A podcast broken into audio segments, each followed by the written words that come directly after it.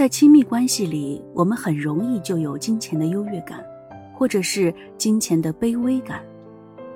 伴随着优越感而来的是强势控制，伴随着卑微感而来的是不安和讨好。无论是优越或者是卑微，其实都是自身的价值感和力量感不足的表现，才需要把自己的价值和金钱绑定在一起。所以，赚钱多的时候就会有力量，但是这种力量是虚假的，是通过比较而来的。如果另一半赚的比你少，你就有自信；如果对方比你赚的多，这种自信瞬间就会坍塌掉。只不过每个人会把自己的价值感和不同的条件绑定在一起，年龄、学历、家庭出生、外貌。只要我们无法全然的、无条件的爱自己，就一定会把自我价值和外部条件挂钩，就会物化自己。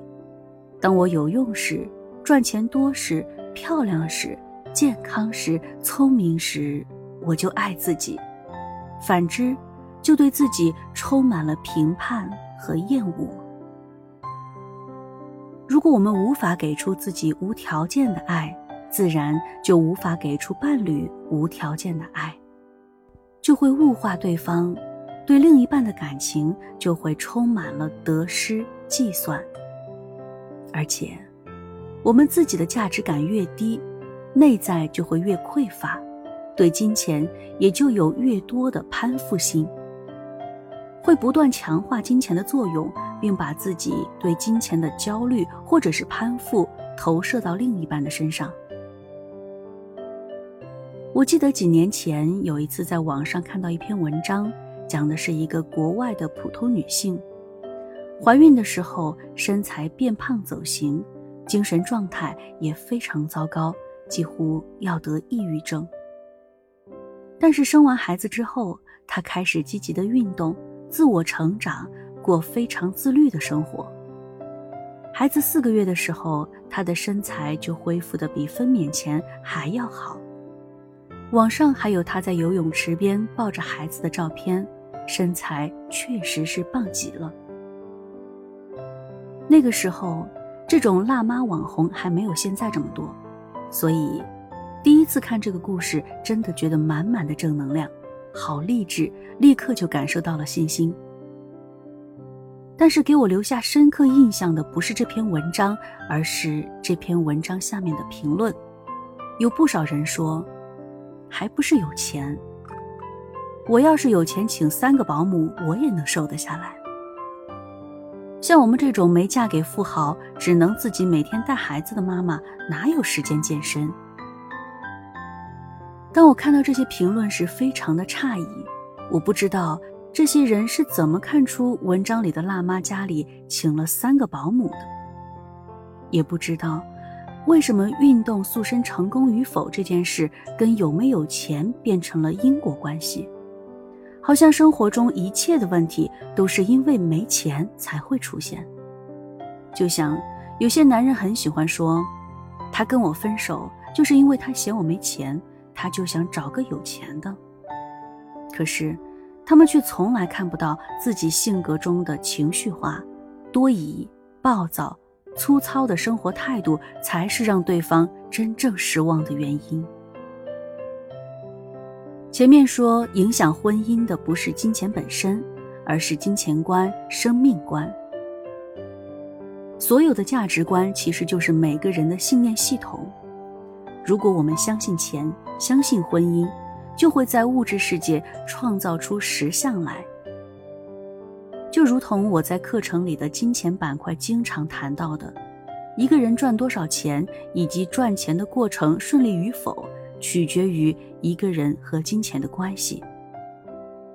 一个人对金钱的信念，也会和他对爱情的信念、对婚姻的信念、对性的信念、对男人有关的信念，以及和女人有关的信念叠加起来，彼此影响，彼此强化，或者是抵消。有很多信念被当作真理崇拜，很多人会把一个信念当作世界的真理一般去捍卫，以至于不惜付出巨大的代价。婚姻的幸福，生活的快乐、轻松和喜悦。说一个社会都普遍认同的关于婚姻和金钱的限制性信念：男人赚钱比女人多才正常。如果女人赚的钱比男人多，甚至多很多，那么这个男人就没有价值。当一个信念被广泛的认同时，这个信念就会变得异常坚固，成为一个社会范式，以至于人们都不敢去质疑它，甚至意识不到它的存在。当男人完全认同这个社会范式时，就会背负巨大的压力感。在创造金钱的这件事上，男人就没有能力让太太成为自己的搭档，共同承担、共同创造，而且，你还会无意识地轻视对方赚钱的潜力。如果太太赚钱比你多，你也无法放松享受太太赚钱带来的成果，很难做到欣赏、嘉许太太，并且，在其他的方面给出支持。甚至会因为内心的不安而把这种能力当作是对自己的某种威胁或者是羞辱，变得敏感多疑。这种态度会刺激另一半变得更加愤怒、烦躁，或是想要逃离。如果女人完全认同这个范式，认为赚钱就是男人应该做的，就会对另一半有很多的期待和压力。当你把赚钱这件事儿依赖在男人身上，就很难提高自己赚钱的能力。即使自己赚到钱了，也很容易忽视创造金钱的这个过程本身所带来的乐趣，而是带着很大的牺牲感和失望感，觉得是因为老公不上进，自己才不得不这么辛苦赚钱。这种态度会导致他身边的男人的能量。更加收缩或者隔离。所有的社会范式一定是滞后的。一个范式代表了它成型和发展的那个时代的生产水平、文化水平。但是，当整个社会形态已经出现巨大改变的时候，人们往往还会习惯于遵循旧有的、熟悉的范式。从农业时代到工业时代，以及已经来到的信息时代，包括已经开始的后信息时代，在生产创造中依赖体能而带来的优势几乎已经完全消失。